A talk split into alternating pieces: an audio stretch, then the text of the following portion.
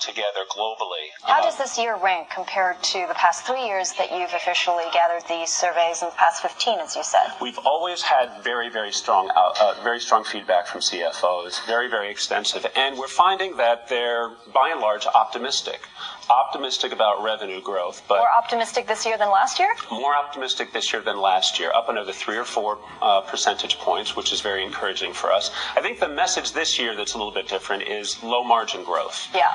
CFOs are seeing the growth on revenues. They're seeing the opportunities. They're going to have to work harder. It's more competitive.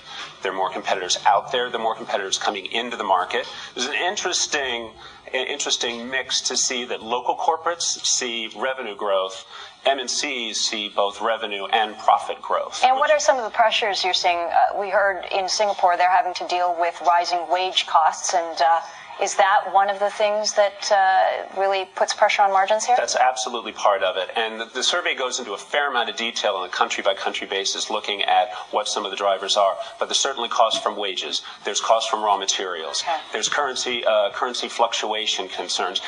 But we found it really interesting. Not a lot of concern about political risk, which I suppose makes sense when you look at Asia because you have CFOs that have been in these markets for quite some time and they're used to the ins and outs. Yeah. And in that area, they really see opportunity as opposed to risk. What about the geopolitical situation in the Ukraine right now? Of Emergency council meeting right now as we speak, and uh, Russia blaming it on the U.S. U.S. basically saying this is a coordinated military event here.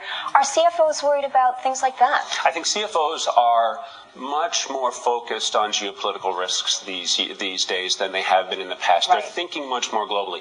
Being a CFO today in Asia is a much more challenging job than it was in the past. They've got to be a lot more thoughtful about where they're going, what they're doing, how to think strategically, and how to articulate that strategy clearly both within their businesses as well as out on the global spectrum. So, does this optimism translate into spending dollars? They are they've they've they've they've got a lot of cash. Yes, they do. They're, and they're not spending it. And they're not spending it. And here again, very similar to last year, they're not necessarily focused on M&A activity. They're much more focused on organic growth. They're being much more thoughtful about where they're going to spend their money in their businesses. They're taking advantage of the markets. They see the ability to access bank debt and have taken advantage of it in 2013. We expect to see that to continue into 2014. But the focus is going to be on the pressure at home how they can build, how they can grow, how they can develop. But from a revenue and profit standpoint, they're going to have to be much more externally focused as opposed to just within their home markets. Before I let you go quickly, sure. CFO's thoughts on China's slowdown. Um, it was it was very very interesting. That is one of the of the data points to really really focus in on and spend some time looking at that in in the survey because it's uh, it's new. And, yeah. and in the past, um, China was always viewed to be number one. Southeast Asia, very, very interesting. To the extent there is M&A activity, right? The, the, the target is on Southeast Asia into 2014. As far as what our survey says, and as far as what the CFOs are telling us, both in the survey and every day that we talk with them. All right. So West and China down, Southeast Asia up. Up, number one. Stephen Victor in Bank of America Merrill Lynch, thanks for sharing us this survey with us today. Coming up next, with trading underway in Asia, we're going to check in on what our reporters are watching this morning. We're back after this very short break. Stay with us. The ECB has delivered its strongest warning yet on the rising euro. President Mario Draghi says any further appreciation of the common currency would trigger more stimulus measures. The rising exchange rate threatens the ECB's ability to deliver inflation around 2%. The euro has risen more than 6% against the dollar in the past year. The strengthening of the exchange rate would require to make our monetary policy stance to remain accommodative, equally accommodative, would require further monetary policy accommodation. So the strengthening of the exchange rate requires further monetary stimulus. And Sharp fell the most in two months after saying it's considering how to raise capital.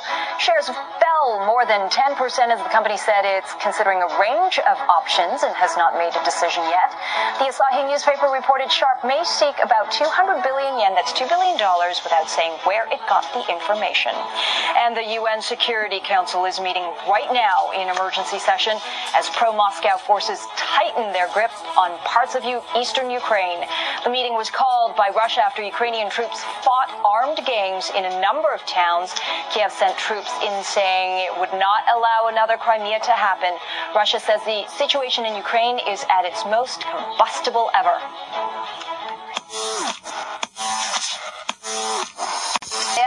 Already opened. Well, let's see how the stocks that our reporters have picked and kept an eye on have done. Seb. Well, it's a How down day for Coca-Cola Amatil. Uh, we seem to say this quite often on this uh, this segment. Check it out. Uh, Coca-Cola Amatil, it's down 2.4%. I've been following this stock. It's the Coca-Cola bottler uh, in Australia on Friday surprised uh, the market by reporting, uh, forecasting rather, a sharp slump in earnings. Analysts took it to tax, task on the conference call. The new CEO, Alison Watkins, in the job for just a short amount of time. But Coca-Cola Amatil, uh, the stock being downgraded by a host of banks and brokerages. It's one to watch because it's clearly a mover. Maybe some say that uh, uh, it will advance uh, given the fact that the shares have been so beaten up. But Friday the shares were down as much as 13%. Well, that was your call, and that's what we're seeing today 2.3% down. UBS, I think, among the brokerages that uh, had a downgrade rating for them. But Indeed. all right, Mia, how did you do? Well, not Forex? my call. I expected gains out of the Yeah. gate for ORIX. This is a financial company in Japan that focuses on leasing, lending, and on real estate investments. But you know what? I'm not taking it personally because it's a down day across Asia and certainly in Japan. And if you take a look at the analysts are saying for ORIX right here, 13 buys, four holds, and one sell. The theme, the headline driving this stock this morning is the fact that according to people familiar with the matter, they may acquire Standard Chartered's consumer credit unit known as Prime Credit. Now, my anticipation was that you would see gains from investors because of the fact that by entering outside of Japan, you'd be growing your overseas business, which is something that Japan has been trying to do as it's trying to diversify away from the fact that you're seeing their economy stagnate because of this decline in the shrinking elderly population, which is hampering GDP growth. Not the case. Perhaps investors are looking at another point of the story, which is the fact that this acquisition is just simply too expensive. At three times book value, according to people familiar with the matter, $700 million is not cheap. All right, so there you've got it. Uh, Stock Exchange ORIX. It was a down move despite uh, that news event there that Mia thought that we would see a uptick, but you came in pretty good.